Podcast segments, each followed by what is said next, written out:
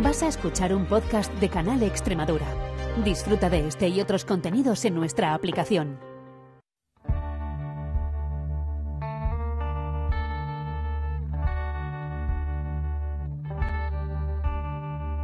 Las perras de Pavlov con Olga Ayuso.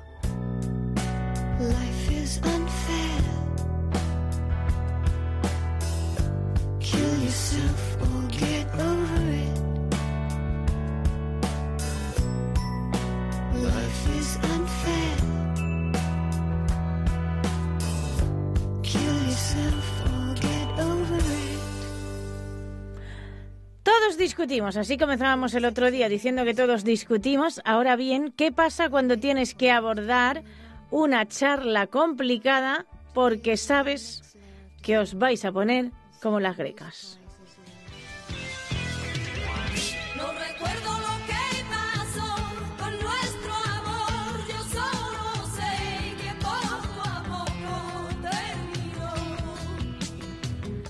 Que íbamos a hablar de cómo abordar charlas difíciles. Todo el mundo piensa, oh, divorcios, pero imaginemos padre-hijos.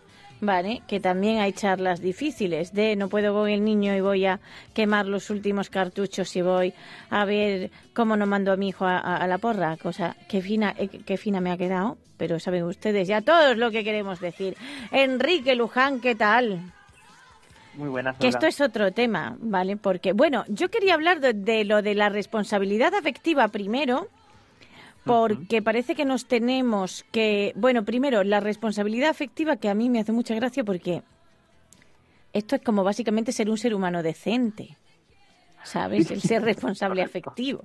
Claro, ahora parece que es que es una cosa que es una cosa sobrehumana, pero no, esto es una cosa yo, básica. Cuando explico esto de la responsabilidad afectiva, les digo, en mi pueblo le llamamos no ser directamente unos capullos. Claro. Ahora se le da el título de responsabilidad afectiva, pero es prácticamente no ser un capullo, ser una Claro. capulla. Exactamente. O sea, es una cosa de ser un ser humano normal, funcional, decentito, ¿sabe? Una cosa así. Pero para que la gente entienda qué es lo de la responsabilidad afectiva, tampoco es que haya una definición clara, pero bueno, podemos intentarlo. No, yo normalmente la defino como, a ver, no es que la defina, Sí. es que utilizo muchas veces por los principios del aprendizaje, de la psicología, y es Mm. básicamente que lo que nosotros pensamos, decimos y hacemos tiene al final unas repercusiones emocionales o unas consecuencias en los demás. Sí, Y lo que los demás piensan, dicen y hacen, también en nosotros, claro. ¿vale?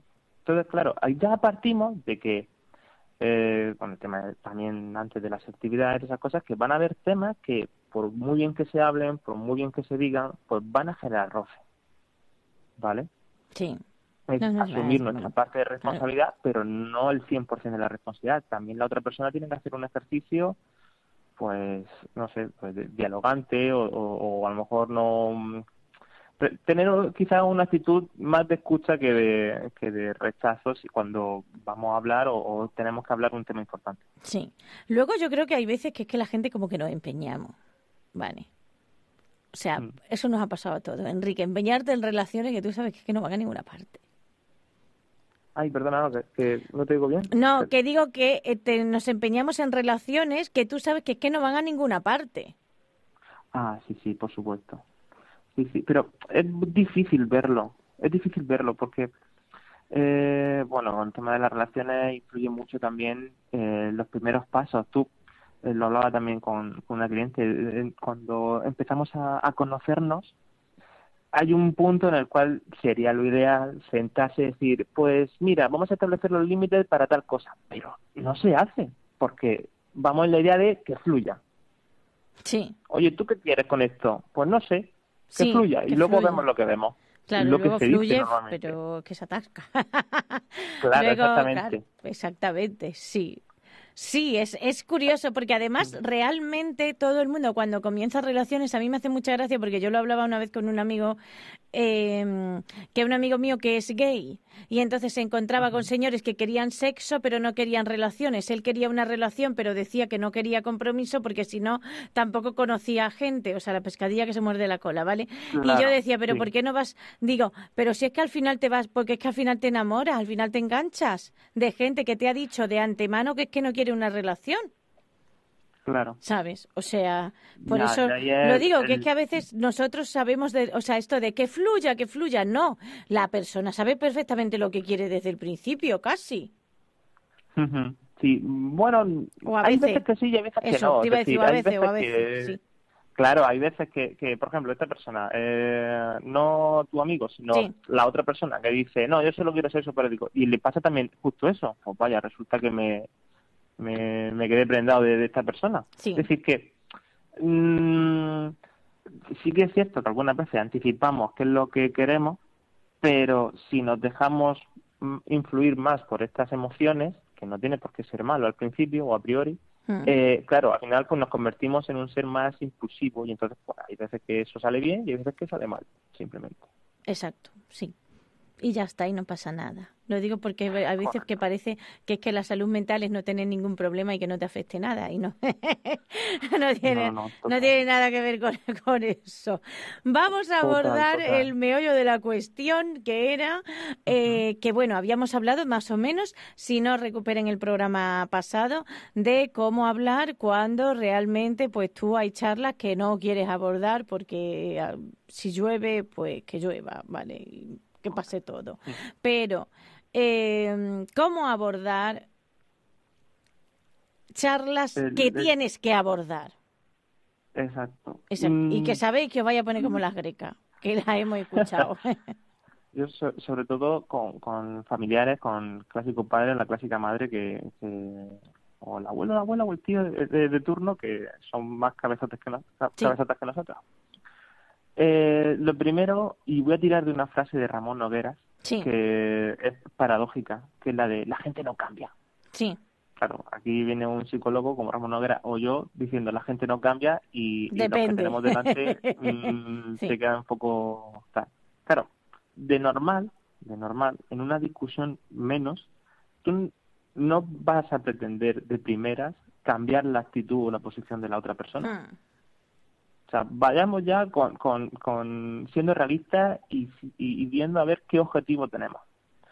Mi objetivo, cuando tengo una charla importante, no es tanto que me hagan caso, sino que el mensaje, sino que me escuchen en el mensaje. sí, Que eso es lo que va a aumentar la probabilidad en el futuro de que terminen haciéndome caso o al menos llegar a una postura más consen- consensuada. ¿Vale?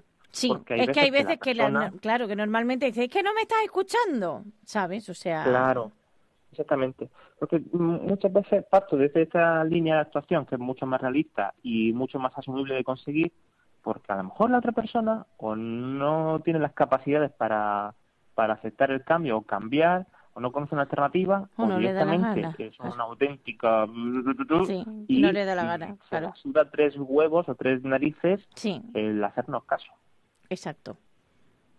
Que eso luego ya tú decides también si quieres seguir con la relación o no, así te lo digo. Exacto. Que tampoco es tan entonces fácil, es más fácil decirlo que hacerlo, porque luego hay se entra en juego un montón de cosas, eh, Sí. pero mm, es verdad. La Y, cosa ejemplo, es, primero, no es tan- claro, no es tan fácil eh, irte de casa, ¿no? Yo tengo 17 años y vivo una vida de infierno y, Sí. y ¿qué hago?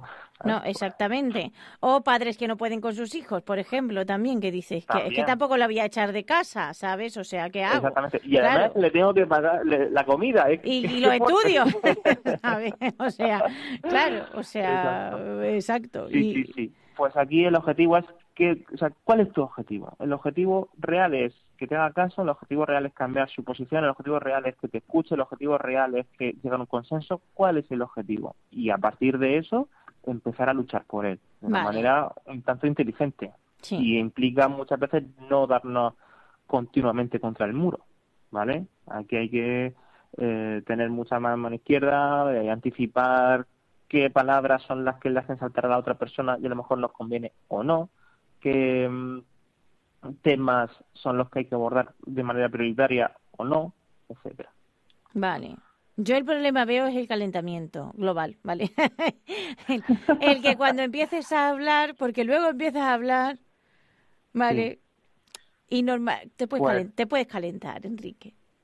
¿sabes? Aquí hay una parte importante que últimamente es la que también estoy pidiendo que más se haga en, en terapia de pareja y es la de um, dar 15 minutos para hablar del tema.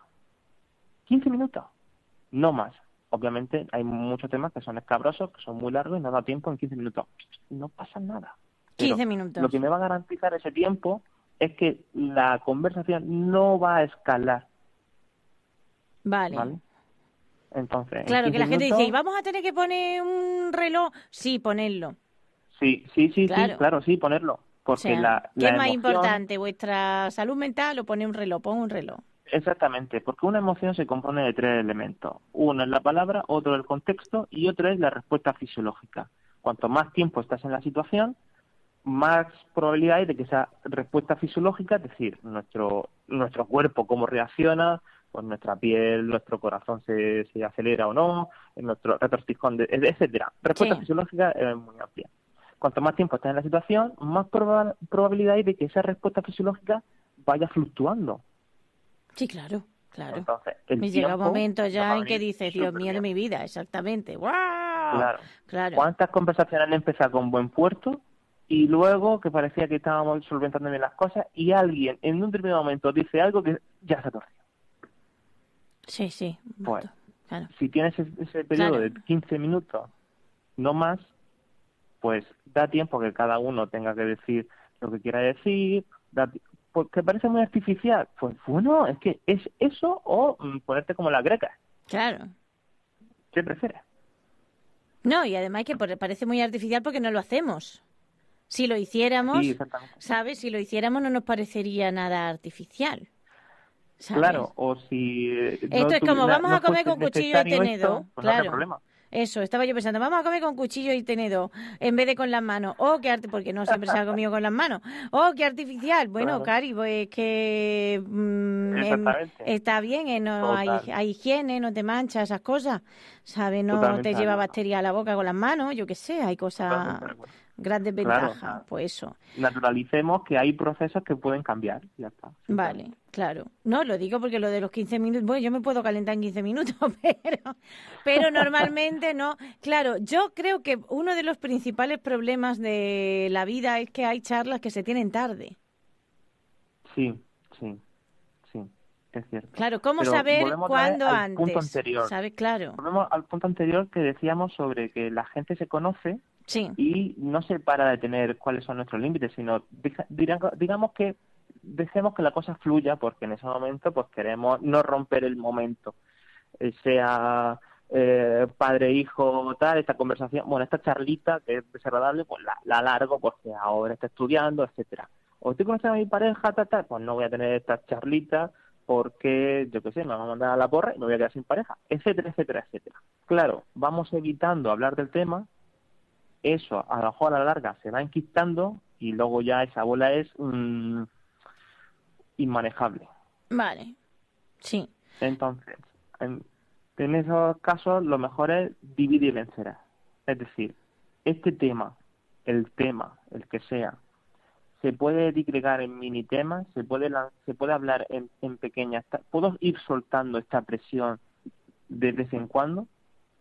Por ejemplo, sí. eso ayuda. Si no, y tengo que eh, ponerme a hablar del tema, volvemos a lo mismo, una charlita de 15 minutos. Es que, es que- Sí, es que normalmente además los temas se pueden cortar en trocitos. ¿Sabes? Sí. Porque si estás descontenta con alguien y ya dice vaya a hablar, es que hay varias cosas en lo que estás descontenta. Porque normalmente antes, pues por no romper la paz social, pues te has callado un poco. que es lo que suele pasar. ¿sabes? O no te has callado, pero no lo dices bien, lo dices de manera así soberbia y tal, ¿no? De hoy, es, que tienes un problema o es que esto está muy Sí, feo eh, y tú dices, está muy feo de qué, déjame vivir, ¿sabes? O sea, estas cosas. Y también tengo una frase, o sea, tengo un, tip, un tipo, un consejo relacionado con el tema de los insultos que a lo mejor más adelante eh, eh, puedo puedo meter ahí. Pero eh, volviendo a- al rollo de, de hablar, sí que es cierto que si mm, si no es tan tan necesario, a Sí. lo mejor no incluso eh, es mejor decir que hay muchas veces que eh, tenemos un tabú en evitar ciertos temas y a lo mejor es necesario que ciertos temas se eviten. Es decir, Vale.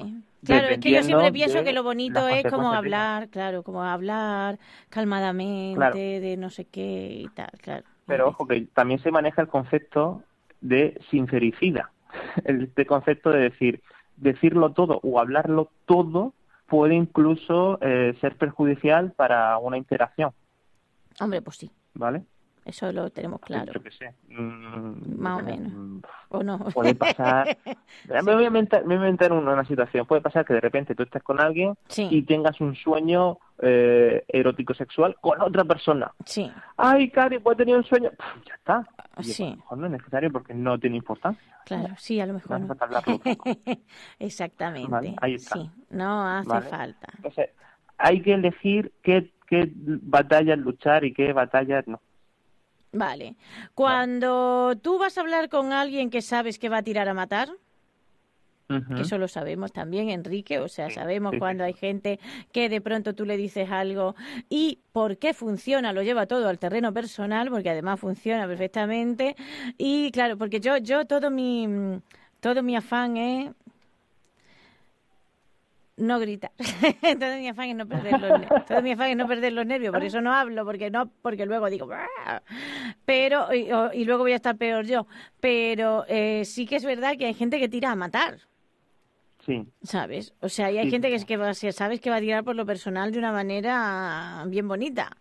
Eh, hay maneras de evitar eso, hay maneras de evitar el... Porque luego hay gente que es como... Se va a liar. No, no lo digo porque se va a liar, porque hay gente que usa mucho el... Yo me enfado para que siempre se haga lo que yo quiero, y esto es muy manipulado, pero esto es así, ¿sabes? O sea, si saben porque es que... O, o la otra parte de yo me enfado, que soy muy sensible.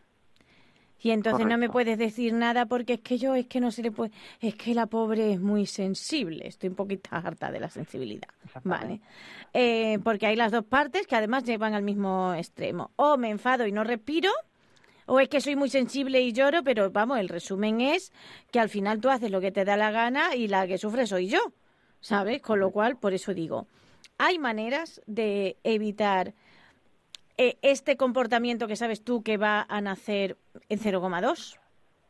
hay manera, hay manera de sortearlo en parte. Volvemos a lo mismo de La gente no cambia, la exactamente. de la gente no cambia. No pretendas cambiar a la otra Sí. persona en el, en el tal porque no tienen ni las capacidades o el momento, el contexto no es favorable para ello. Sí, Em, además que tendrá que querer cambiar ella, no que la cambies tú, exactamente. Claro, o sí, o exactamente. Entonces, dentro de este tipo de situaciones hay estrategias para tratar de apaciguar o calmar un poco las aguas y que nuestro mensaje llegue antes. Por ejemplo, el, cuando empiece la otra persona a tomárselo muy a lo personal, es decir, pero no se trata de, decir, decirlo así, no se trata de tú, de lo que tú eres, sino de lo que está pasando, de lo que estás haciendo o tal. No te estoy diciendo que eres egoísta, sino que esta actitud me parece egoísta. Sí, Tú no eres egoísta. Hacer esto lo es. Mm, Es decir, Vale. que la otra, exactamente, hacer que no estamos atacando a la persona, sino estamos atacando o tratando de cambiar una situación que nos esté favorable para nosotros o para los dos o para ambos. ¿Vale? Sí. Y dejar claro el mensaje de yo lo que quiero es hablar contigo y por eso te lo estoy contando. No porque me parezcas una mala persona o, o tal, o etcétera, sino porque lo que se está haciendo yo creo que puede cambiar o, o se puede hacer de otra manera. Sí. ¿vale? Yo lo veo complicado también, por- precisamente Es por eso. Es precisamente por eso. Es como, ah, Dios mío. Claro. ¿Sabes? El, el... Pero luego también digo, bueno, eh, eh, también tienes tú que conocer con qué clase de personas te estás relacionando y si te apetece relacionarte con esas personas o no. A ver si me. Me refiero, hay veces que no te toca ma- que no te queda más remedio, que normalmente son hijos. Ya no pareja, porque la pareja Sí. te puede divorciar, pero los hijos pues te lo vas a comer toda la vida, más o menos. Pero, eh, pero realmente, claro, hay veces que, o sea, el resto de las relaciones las elegimos, con lo cual, Sí. oye, pues Sí, y, y hay que aprender a tener la capacidad de, mm, que es jodido, ¿eh? De Sí. decir, oye, que no me apetece estar aquí, cojo, me levanto y me voy porque Eso no, la no gente no lo hace, sí. esta situación. Claro. No lo hace. Yo conozco a, fami- a familiares que sí lo hacen y Sí. madre mía cómo le ponen de verde para arriba, pero yo me Claro. quedo pensando, obviamente no voy a entrar en conflicto en ese momento, pero yo me quedo pensando, si lo ha hecho putísima madre. Sí, sí, sí, sí. Yo, a mí me es encanta, porque yo digo, realmente te puedes largar. Tú sabes que te puedes largar de los sitios. O sea, yo he aprendido a largarme y luego no me ha hecho falta largarme de ninguna parte más. Pero, pero es maravilloso que sabes que te puedes largar de los sitios. Sí, sí, sí. Sabe, de exacto. esto no me Es está no gustando, me voy. A Sí. evitar un conflicto si vemos que no lo estamos manejando y no tenemos en ese momento las capacidades para ello. Vale, Vale. claro. O más adelante abajo tenemos la herramienta, el contexto no se, fa- no se es más favorable, o la otra persona se calma, digo, vale, ahora no puedo hablar contigo, ¿vale? Pues cuando te calmes, me avisas. Yo me voy. Y tal cual, que se pique. Hay que, lo que hablábamos antes de que la gente se enfada, ¿no? Sí. Y también hay que eliminar o reducir un poco el miedo al enfado. ¿Qué significa que la otra persona se enfada? ¿Que no respire? Claro. Ya respirará. Claro, sí, es que también, es que luego es verdad, porque eh, eh, parece que nos tomamos las cosas de manera más tremendas de lo que son en realidad. Claro. Claro. Ay, es que tengo miedo de que se enfado". enfade, es que tengo miedo de que, que yo si se enfada, pues es que tiene dos problemas. Enfadarse Claro, y desenfadarse. es verdad, hay Claro. veces, como decíamos antes, que poner límites molesta. Y hay que evaluar bien qué es lo sí. que ocurre cuando ponemos límites. Y hay veces que ese enfado sí que es importante. Es decir, yo, por ejemplo, pregunto, ¿qué significa que esta persona se enfade? Pues que no me hable en un día. Pues que no te hable. Ya ves tú. Sea, Sí. problemas de... Hombre, que no que te todos los hable es problemas una cosa que yo también hablaría, ¿sabes? Porque me parece uno de los actos más violentos que puede hacer contra alguien de no te Sí, hablo en, la- en la X tiempo. ¿Sabes? Pero Como eso es mira. manejable. Sí, Eso es manejable, ¿vale? Porque en el momento en el que aprendemos a anticipar que esto es ley del hielo y que nos lo está haciendo para nosotros picarnos, y luego es más fácil darle la vuelta. No me hables, pues no me hables. Pero yo cuando me vuelvas a hablar te voy a volver a lanzar el tema. Es decir, de aquí no me va, tú no me vas a escapar de, de mí, Sí. ¿vale? Hay que enseñar esto. Pero yo que me refería en cuanto a lo del enfado es qué significa enfadarse, porque si se levanta y da golpes en las paredes o revienta los platos contra el suelo, ojo, ahí ya... mm, por lo mismo te tienes tú que largar del todo, exactamente. Claro. Exactamente, Lo mismo es mejor que no estés cerca de esta persona nunca más en tu vida, jamás, ¿vale? correcto. Claro. Nosotros en, en mi tema una vez tu- tuvimos que hacer un role-playing con una, con una clienta y yo hice de hijo, mira, monté un pifostio porque la, la madre decía, es que yo quiero hablar con mi hijo. Y yo Sí, yo, como yo es que tengo casos de mm, padres que no pueden con sus hijos y, y dicen, no sé qué hemos hecho mal, pero algo ha pasado aquí, ¿sabes? O sea, y yo ponerme de gritar e insultar a la persona actuando como su hijo y la, la mujer diciéndonos, bueno, es que realmente mi hijo se pone aún más violento. Yo, ¿Aún más violento que insulto? ¿Cómo? Claro, Claro. que dices, no lo sé hacer, claro, me da miedo hacer esto, claro. Eh, igual Ha roto la mesa, ha roto la con tu puerta. hijo no es viable. Claro. Vale, pues evaluar bien qué significa enfadarse. Sí, claro, el problema es que luego si no es viable porque me pongo muy violento y más violento y más violento todavía, claro, ¿qué haces ahí? Claro. Ahí yo suelo ti- tirar mucho de, de protocolo, de un protocolo de sentido común que, que me saqué. No sé si en algún lugar estará más especificado, pero tiré del sentido común ya un protocolo de si es un familiar, ojo, eh, tengo un protocolo para familiares y otro protocolo para elementos laborales. Exactamente. Si es un familiar, lo primero es vamos a tratar de contacto cero, pero si ese contacto no es cero por lo que sea, Sí, claro, porque vive en tu casa, porque es tu hijo, por ejemplo. Claro, exactamente, claro, sí. acompañado de alguien. Vale. ¿Vale? Si no puede ir acompañado de alguien, ir a un lugar público a hablar, a un restaurante, a una calle movida de gente, es decir, a un lugar donde el contexto social sea también una barrera más para que esa persona que es violenta no se engorile tanto. Vale. O Sí, si claro, porque se engorila en tu casa. que pueden- Exactamente. En casa se engorila uno más, sí, cierto. Exactamente, claro. Eh, y si no se puede hacer esto, se pospone la, que- la quedada hasta que se pueda y si aún así no se puede por lo que sea, comunicar a la policía. Pues sí, claro, también. Luego hay Es gente que, dice, ay, es que mm, no, no quiero llegar a esto. Y dice, pero es que te va a matar, Ah. Ya, cariño. Correcto. ¿Sabes? O Es sea, que si, si coge un cuchillo mm, y ha pegado las paredes y ha reventado tal, pues igual un plato... pues igual es que tenemos un problema, claro, igual es que tenemos un problema aquí de conducta con el, el chaval o la chavala, que sea. Exactamente. tenemos, claro, ¿sabes?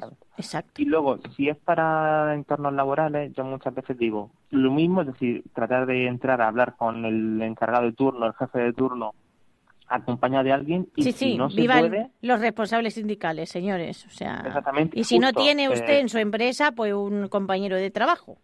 exactamente, lo que a decir es justo eso, tirar de sindicato o tirar de abogado laboral y de grabadora.